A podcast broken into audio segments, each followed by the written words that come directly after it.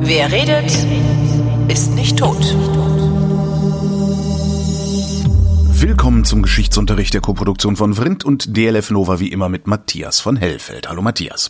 Sei gegrüßt. Thema heute Metropolis. Der Film von Fritz Lang aus den 1920er Jahren. Müsste es nicht eigentlich Metropolis heißen? Eigentlich ja. Ne? Mein Gott, du bist ja richtig gebildet. Ja, ja, ja, ja, ja. Also das, das ist was Es gibt hier in, ähm, in, in, in Sachsen-Anhalt gibt so ein ehemaliges Tagebaugebiet, ähm, wo die ganzen Bagger stehen und sowas und das äh, heißt eben Ferropolis und alle nennen es immer Ferropolis und das macht mich völlig fertig. Kennst du das? Das ist so, man hat, jeder hat doch so diese so eine Stellschraube. Das ist so, es gibt so Leute, die sagen anstelle von als immer wie. Ja. Das ist zum Beispiel was, das macht mir überhaupt nichts aus. Aber wenn jemand Ferropolis sagt, dreh ich durch. Ja, also es kommt tatsächlich aus dem alten Griechischen, äh, aus der Antike. Also die Metropole, das war zum Beispiel Athen, das war Sparta, das waren halt die größeren Städte. Und die Polis, ähm, das waren halt die kleinen Dörfer und die kleineren äh, Ansammlungen ah. von Wohngegenden. Und äh, viele Polis machten dann eben sozusagen den äußeren Ring einer Metropolis. Ah. Und ähm, so kam das dann zustande. Und dieses Wort Metropolis ist tatsächlich ein Rückgriff auf die alten Griechen. Ah. Aber wir reden ja nicht über die alten Griechen, über die reden wir ja sonst, sondern wir reden über den Film. Was, was ist, ist der 100 Jahre alt oder sowas? Nee. Knapp, 95. Knapp, 95. Ähm, aber er heißt eben so, weil es um diese riesige, in der Weimarer Republik schon riesige Stadt Berlin geht. Äh, und sie spielt auch in Berlin, diese Geschichte. Und es ist so ein ähm, wahnsinniges, wirklich irrsinniges Filmdokument, ähm, dass man am Anfang, wenn man so sieht, mal, was wollen die denn jetzt eigentlich alle und was ist denn hier und so. Ähm, ich aber muss wenn zu meiner Schande gestehen, ich habe das nie gesehen und ich glaube, ich spreche im Namen aller Hörerinnen ja, und Hörer. Ich, ich, bin dabei. Also ich habe auch natürlich davon gewusst und ich habe auch gewusst, wer da, ähm, ja, ich sag mal, der Regisseur ist und was das für eine Figur war. Und wir haben uns natürlich mit beidem beschäftigt, wobei wir ehrlich gesagt weniger auf den Inhalt eingehen, als vielmehr um das, was dieser Film sozusagen grundlegend äh, Neues gemacht hat. Also okay. ähm, erstmal, es ist einfach in einer Zeit entstanden, also 1927 wird der Film uraufgeführt, äh, in der das äh, stattfindet, was man Golden Twenties nennt oder Roaring Twenties, also die bewegten, die aufstrebenden, die guten, tollen Jahre. Die wilden Zwanziger, genau. Genau, aber die eben äh, wirklich erstens nur in der zweiten Hälfte der 20er Jahre stattgefunden haben, auch dann nur bis Mitte 1929. Ähm, und eben nur in den großen Städten. Also wenn du äh, im Brandenburger Wald irgendwo gelebt hast, dann hast du von den Golden Twenties überhaupt nichts mitbekommen oder in der Eifel oder so. Das war mhm. einfach nur auf die großen Städte. Dort gab es eine gewaltige kulturelle Blüte. Es gab unglaublich aufregende Theaterleute. Ähm, also Erwin Piscator zum Beispiel, ja. der, der großer, äh, berühmter Theaterintendant, der also die Bühne eines Theaters zum politischen Tribunal geradezu machte. Oder Max Reinhardt war zu der Zeit am Start. Also alles Leute, die wirklich äh, großartige Dinge verfasst haben. Es wurde neue Musik gemacht. Es gab diese berühmte Zwölftonmusik, die äh, ich zumindest überhaupt nicht verstehe, aber die eben neue Harmonien sozusagen entwickelt hat und ähm, ja, die haben sich halt mal was getraut. Plötzlich genau, haben die, die haben Leute sich, sich, was getraut. Warum eigentlich? Ja, genau. Und es war aber tatsächlich natürlich auch, äh, ich sag mal, eine, ähm, es, es fand so etwas statt wie eine komplette Ablehnung äh, der bürgerlichen Kunst der Kaiserzeit, also der Zeit vor dem Ersten Weltkrieg, ja. vor 1914. Ähm, Dadaismus ist so eine wunderbare, so ein wunderbarer Begriff dafür. Also das war die totale, komplette, ich sag's mal, Verarschung, etwas unwissenschaftlich und despektierlich. äh, all dessen, was das, ist, das Wort, das du suchst, ist natürlich natürlich Dekonstruktion. Ja, genau. also äh, es war, es ist sozusagen den Leuten anzumerken, dass sie mit dem, was vorher war, brechen wollten, also auf der künstlerischen Ebene und einfach nach neuen Wegen gesucht haben. Sie wollten einfach eine neue Zeit begründen. Sie wollten von mir aus nenn Golden Twenties sozusagen als Startrampe nutzen für einen kulturellen Neuanfang. Äh, das kannst du im Bauhaus sehen, das kannst du in der Architektur sehen, das kann man in der Literatur sehen. Also es ist überall und eben auch im Film. So, und jetzt sind wir sozusagen da, wo wir eigentlich hinwollen, nämlich bei Metropolis und Fritz Lang. Und Fritz Lang äh, war schon lange Zeit ein äh, durchaus berühmter äh, Filmregisseur. Der hat 1920 das berühmte Kabinett des Dr. Caligari Oh, äh, ja. gemacht. Das ist ein wirklich äh, Stummfilm-Klassiker. Ja. Ähm, der geht über den Leiter einer damals sogenannten Irrenanstalt, der also eine Kleinstadt in Angst und Schrecken versetzt. Da geht der Stern von Lil Dagrova auf. Ich weiß nicht, ob jemand weiß oder was mit dem Namen anfangen kann. also ich nicht, nie gehört. Eine sehr berühmte Schauspielerin, ähm, die, die viele, viele, viele Filme gemacht hat, bis weit in die Bundesrepublik hinein. 1924 hatte dann den letzten Mann gefilmt äh, mit Friedrich Wilhelm Murnau. Mm. Das geht, ähm, es ist eine sozialkritische Geschichte über einen Hotelportier, der wegen Gebrechlichkeit vom Direktor des Hotels zum Toilettenmann degradiert wird, aber diese Degradierung seiner Familie vorenthält und so tut, als sei alles in Ordnung. Und äh, diese Paraderolle hat eben Emil Jannings inne. Also Okay. Emil Jannings ist wirklich ein, also ein Überschauspieler gewesen zu der Zeit.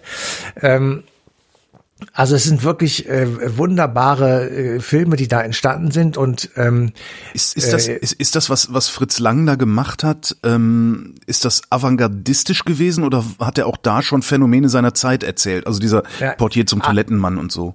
Genau, das waren Phänomene seiner Zeit. Das war eine Spiegelung der Verhältnisse in Berlin. Ja.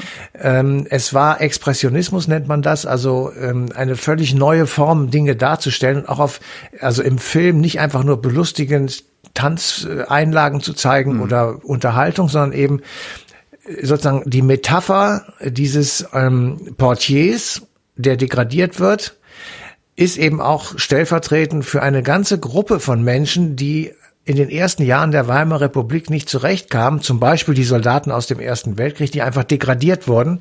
Erst waren sie die Helden, die den Freiheitskampf der Deutschen tragen und jetzt sind sie die letzten Idioten, weil sie irgendwie, ja, ähm, Störungen haben, weil sie psychisch kaputt sind, weil sie keine richtige Arbeit finden und so weiter und so fort. Also das ist, das, er steht da alles drumrum sozusagen.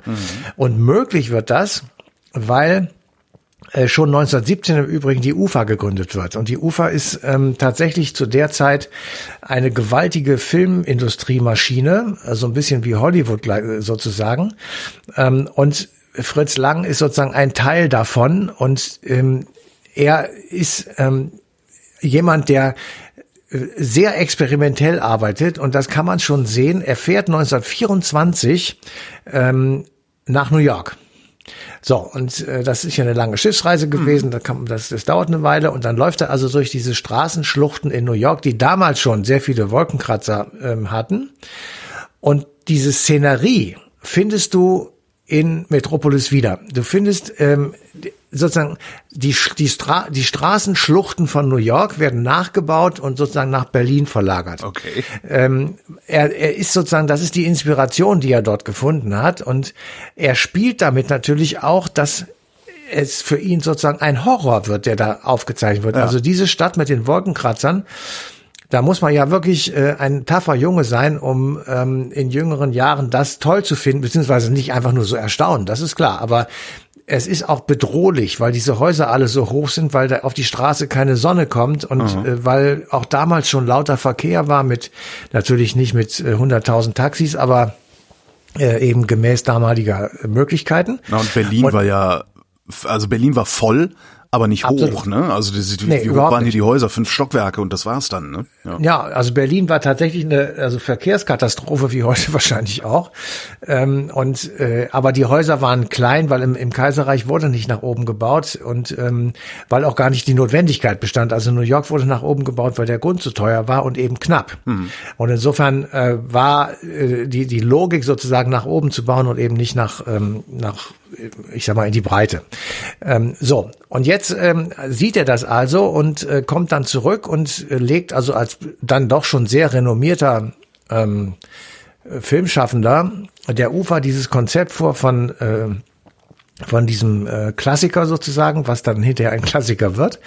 Ähm, und die sagen, jawohl, das machen wir und legen ein gewaltiges Budget zu, auf, etwas über fünf Millionen Reichsmark damals. Das ist mit heute gar nicht zu vergleichen. Ich habe da keine Umrechnung, aber das ist, äh, das ist ein Blockbuster gewesen, ja, ein Etat für einen Blockbuster. Und er fängt dann also an, ähm, ich sag mal, Studiotricks zu bauen, er macht Pappmaché-Wände, er organisiert eine Statistenschar von 36.000 Menschen, Yay. die, äh, die in einer Szene sozusagen auftreten, weil nämlich Berlin wird überspült und da müssen da die Leute äh, werden sozusagen weggeschwemmt.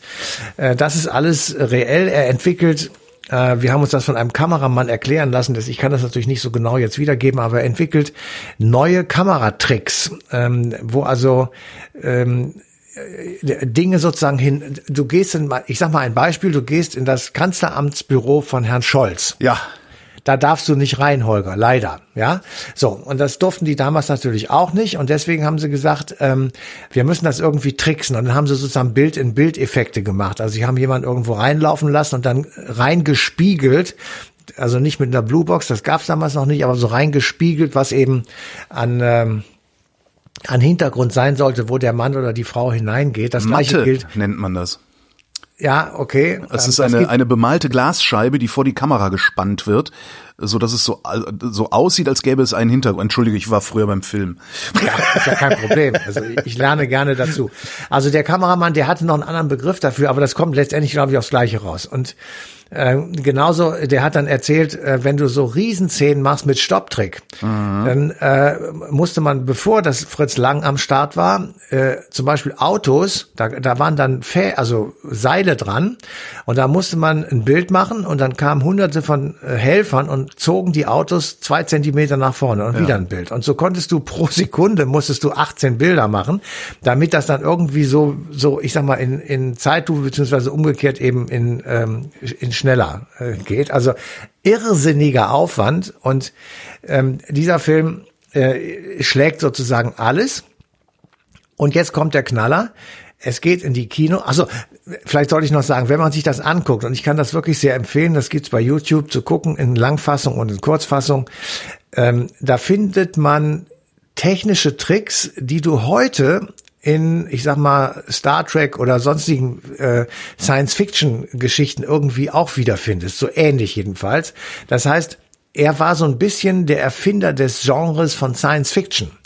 Ähm, und zwar äh, sozusagen in der, in der Technik, also im Bereich Technik. Und das ist wirklich, wenn man das sich anschaut, denkst du dir, sag mal, das kenne ich doch irgendwoher, das habe ich doch alles schon mal gesehen. Und dann kommst du halt darauf, dass du irgendwann mal ein Science Fiction gesehen hast, in dem eben solche Tricks auch angewendet wurden. Und das macht's wirklich ähm, absolut erstaunlich, sich diesen Film anzugucken aus dem Jahr 1927. Der ist obendrein noch ein Stummfilm. Das heißt, die ganze heißt- Zeit spielt äh, äh, Willi Egger am Klavier. Ja, genau. Es spielt jemand auf dem Harmonium.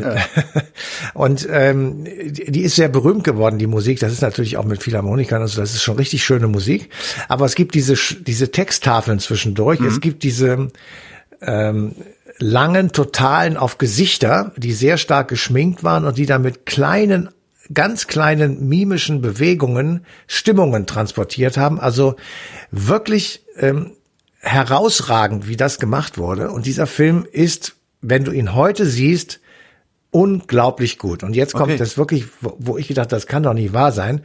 Der war ein völliger Flop. Ach komm, Kassen, Ein Kassengift. komplett Flop. Ist ja ein Ding. Also in den ersten, ich glaube, sechs oder sieben Monaten sind in Berlin 15.000 Menschen in diesen Film gegangen und haben die Ufer nahezu an den an die Existenz getrieben. War auch kurz bevor das dieser Film an die also ins Kino kam, wurde die Ufer aufgekauft von Alfred Hugenberg, dem späteren Steigbügelhalter der Nazis. Ich wollte gerade sagen, ja. Was war das? Der Ja, hatte hier einen großen Zeit, großer Zeitungsverleger, war das, oder? Absolut, das war das war so ein Leo Kirch der Weimarer Republik. Also der hatte eben, wenn es Fernsehen gegeben hätte, hätte er auch das gehabt. Also er hatte Kino mit der UFA und er hatte eben sehr viele Zeitungen und äh, damit war er der Meinungsmacher und er hat sich zugetraut, die UFA wieder auf gerade Beine zu stellen. Weil eben dieser Film und die ähm, schlechte Resonanz zu wenig Geld zurückgespielt hat, dann haben sie gesagt, okay, wir machen aus der etwas über zwei Stunden langen Fassung eine ein- eine Stunde dreißig, so eine Art amerikanisches Format. Und auch das ist komplett gecrashed. Und hatte, äh, also 1927, 28 war das sprach niemand über diesen Film. Und dann kam die Weltwirtschaftskrise und dann kamen die Nazis. Und jetzt ist die Frage, was ist eigentlich mit Fritz Lang passiert? Das war ja der Regisseur. Naja, vermutlich Emigration, oder? Also ja, und die Nazis ja, hatten jetzt nicht so unbedingt was für Expressionismus übrig, außer es war Leni Riefenstahl. Ja, also ähm, Entschuldigung. Nein, also sie, sie hatten sie hatten für Fritz Lang erstaunlicherweise sehr viel übrig. Jedenfalls Aha. wird es so kolportiert. Also Fritz Lang ähm, äh, ist, ist hatte, hatte jüdische Vorfahren, also seine Mutter war Jüdin und ähm, er äh, hat ist, die sind dann zwar die ganze Familie ist konvertiert ähm, und also zum Christentum und hat eigentlich überhaupt nichts damit zu tun gehabt. Ich bin sicher, dass die Nazis das wussten. Ähm, gleichwohl soll Goebbels Fritz Lang die Leitung des deutschen Films angeboten haben, also in der Reichskulturkammer. Äh, Fritz Lang hat nach kurzem Überlegen äh, fröhlich Nein gesagt und hat dann stattdessen das Land verlassen. Tatsächlich, er ist also nach Frankreich und dann ähm, in die USA emigriert und zwar schon 1933 beziehungsweise 34. Und 1934 ähm, kommt er nach Hollywood. So, und ähm, es gibt in Hollywood bis zum heutigen Tage sehr, sehr starke jüdische Wurzeln und mhm. Menschen, die also äh, Filme gedreht haben, als Regisseure oder als Schauspieler ähm, gespielt haben, die also auch teilweise wirklich den Ruhm von Hollywood begründet haben. Und Fritz Lang selber bleibt dort bis 1956 und dreht zwischen 1936 und 56 22 Filme. Das wow. ist natürlich unglaublich viel und das ähm, ist aber so von Fritz Lang kennt man immer nur so drei, vier, fünf, ne, so Dr. Mabuse, genau, äh, M und das war's eigentlich schon, ja. Ja, und, und die sind erst später gegründet. Und das ist der, das ist wirklich irre. Also Mabuse, der Tiger von Eschnapur, ist auch so ein Film. Der Tiger ähm, von Eschnapur ist von Fritz Lang? So ist das. Ist mit René Deltgen. Ah. Mit René Deltgen. Super. Und die tausend Augen des Dr. Mabuse, da spielt, man glaubt es nicht, Gerd Fröbe mit Didi Hallervorden. Ja, Dieter ja. Hallervorden war mal ein, ein seriöser Schauspieler oder ein Schauspieler in seriösen Rollen. Das Problem ist, wenn man einmal Nonstop Nonsens damals in den 70ern ja. im Fernsehen gesehen hat, konnte man Dieter Hallervorden irgendwie in keiner seriösen Rolle mehr ernst nehmen, weil man immer gedacht hat, gleich macht er Palüm Palüm. Weißt ja, genau. Und äh, das stimmt. Aber äh, also ähm, Fritz Lang Geil. Äh, war dann tatsächlich ein ein wirklich renom also auch in, in Amerika ein absolut renommierter ähm, Regisseur. Der hat also mit äh, Spencer Tracy, mit Henry Fonda oder Edward G. Robinson gedreht. Also das waren alles Helden äh, der Leinwand seiner Zeit. Ähm, und aber der ist also richtig erfolgreich. Also, mhm. weißt du, so ein, so ein Blockbuster, so ein Kassenhammer, den hat er tatsächlich nicht, ähm, nicht hinbekommen. Das hat Vermutlich jedenfalls. Das ist äh, mir ist das nicht so ganz klar der Zusammenhang, aber es könnte sein, dass da tatsächlich die ähm, wirklich sehr engagierte Anti-Nazi-League in den USA äh, damit was zu tun hatte, die also ähm, während des Krieges äh, bis 45 also Deutsche sowieso per se erstmal blockte und versuchte die Finanzierung kaputt zu machen und okay. so weiter. Also alles, was man so machen konnte. Ähm, und danach dann kam ja die die, die Kommunisten Hatz, also das gleiche sozusagen in Rot Aha. und ähm, beides mal könnte es gut sein, dass eben Fritz Lang da drunter gefallen ist, weil Deutsche waren von vornherein äh, unter Generalverdacht und insofern hat er natürlich auch darunter gelitten. Aber tatsächlich äh, so ein richtiger Knaller, das ist es nicht geworden. Und ich sag mal, ähm, was das wirklich Irrsinnige ist, er hat mit diesem Film ich sage jetzt mal etwas pathetisch, das Tor zur Zukunft des deutschen und europäischen Films aufgestoßen mit Metropolis. Es gehört heute tatsächlich zu den wichtigsten Werken der Filmgeschichte. Mhm. Ja, also nicht einfach nur der deutschen, des deutschen Kinos. Das war, dass der Film ist derartig futuristisch und gleichzeitig auch wieder veraltet. Also man, man sitzt davor, du wirst immer hin und her gerissen. Ja, man kriegt, also je, die, was du eben sagtest, extrem lange Einstellungen auf Gesichter und sowas. Das ist man genau. heutzutage überhaupt nicht mehr gewohnt. Also man sitzt da und zappelt und mit den Füßen unruhig, und, und, wird genau. unruhig. Also, mach weiter, verdammt nochmal. Ja, genau, genau. ja, also jedenfalls, ähm, das ist einfach ähm, ein, ein absolut widersprüchliches, aber eben auch wirklich großartiges Filmwerk. Und wenn du eben siehst, wie, wie die Leute tatsächlich, weil sie eben nicht sprechen, also sie konnten sprechen, aber es wurde nicht übertragen, wie sie hm. das sozusagen anders rüberbringen mussten, abgesehen mal von diesen Schrifttafeln, dann muss ich wirklich sagen, also äh, das ist ein absolut bedeutender Film, ein Muss für jeden Cineasten und ein Muss für jeden Kameramann, für jeden äh, Studenten, der Film äh, studiert und so weiter. Und das wird ja auch natürlich unentwegt vorgeführt an den Universitäten. Also es lohnt sich, diesen Film nochmal anzugucken. Hat Fritz Lang äh, zu seinen Lebzeiten noch mitbekommen, dass dieser Film letztlich dann ein Meilenstein, ein Meisterwerk äh, ja. ein, ein, und so weiter war?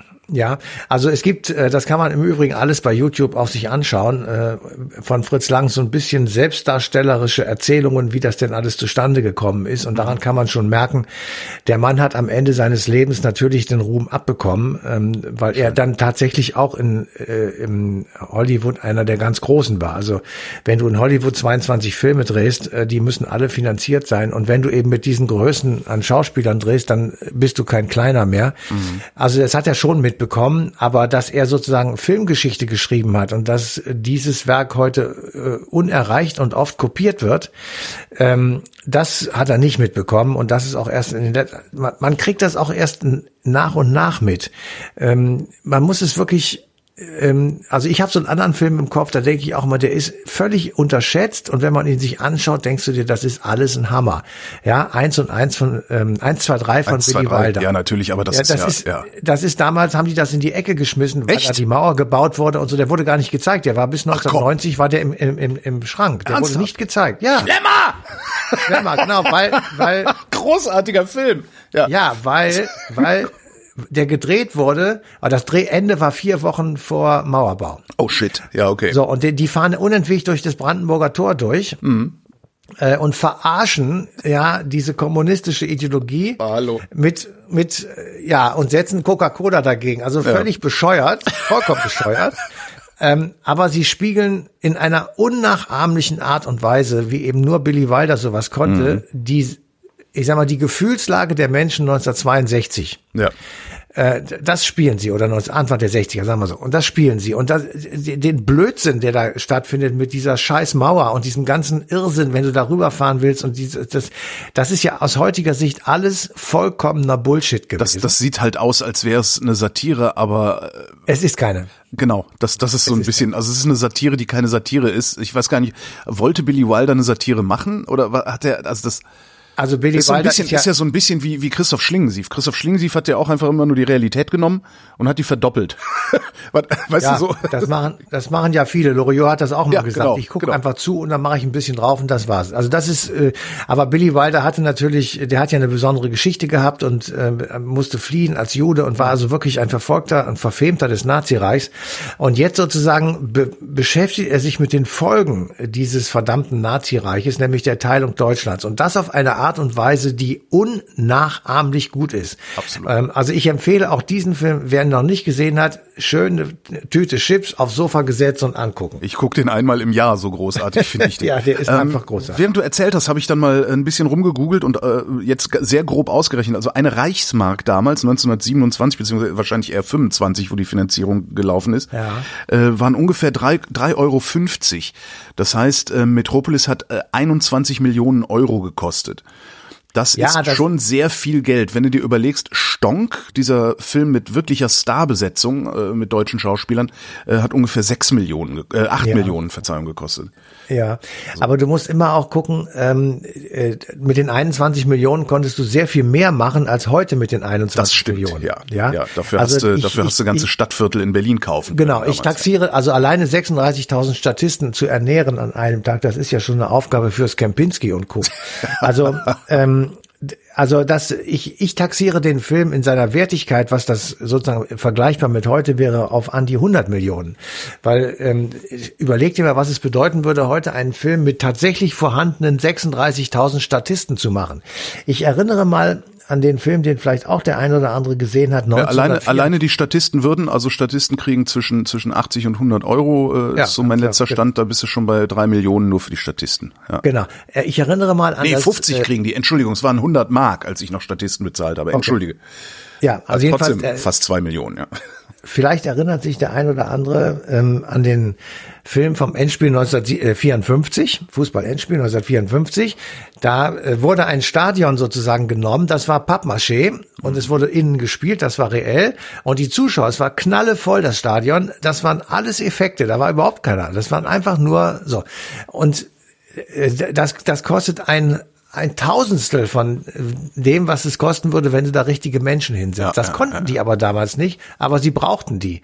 Und dann kannst du dir vorstellen, was für ein gigantischer Aufwand das ist. Alleine diese sechs, ich überleg dir mal, was das heißt, 36.000 Menschen ja zu steuern, dass sie da das machen, was du willst. Ich meine, das ist ja irre. Ja. So, und das hat er aber gemacht. Und deswegen ist Wäre mal interessant, ob die bezahlt worden sind damals oder ob die das äh, gemacht haben, um dabei zu sein oder um ja, was eine warme Mahlzeit oder so zu kriegen. Das wär, ja, das, aber vielleicht hört hier ja irgendjemand zu, dessen Großeltern daran beteiligt waren und mag äh, sich mal melden. Also manchmal gibt's ja so Zufälle.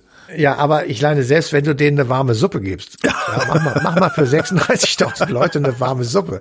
Ja, die, die für alle warm ist. Alleine ja. das ist ja schon nicht möglich. Ja, also ähm, ich ziehe den Hut und sage, das ist tatsächlich ein Klassiker und wer Lust und Laune hat, möge sich davon wenigstens Teile angucken und sich daran erinnern, ob er das nicht alles schon mal irgendwie in neueren Filmen gesehen hat und dann mit offenem Mund da gesessen hat. Und dann stellt man fest, scheiße, ist alles uralt und haben sie schon vor 100 Jahren gemacht. Genau. Und sich dann mal fragen, ob irgendetwas dran sein könnte an der skizzierten Gesellschaftsordnung.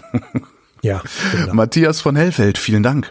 Sehr gerne. Und euch, wie immer, vielen Dank für die Aufmerksamkeit. Und die passende Ausgabe Eine Stunde History, die Radiosendung zu diesem Podcast, die läuft auf DLF Nova am 22. August 2022.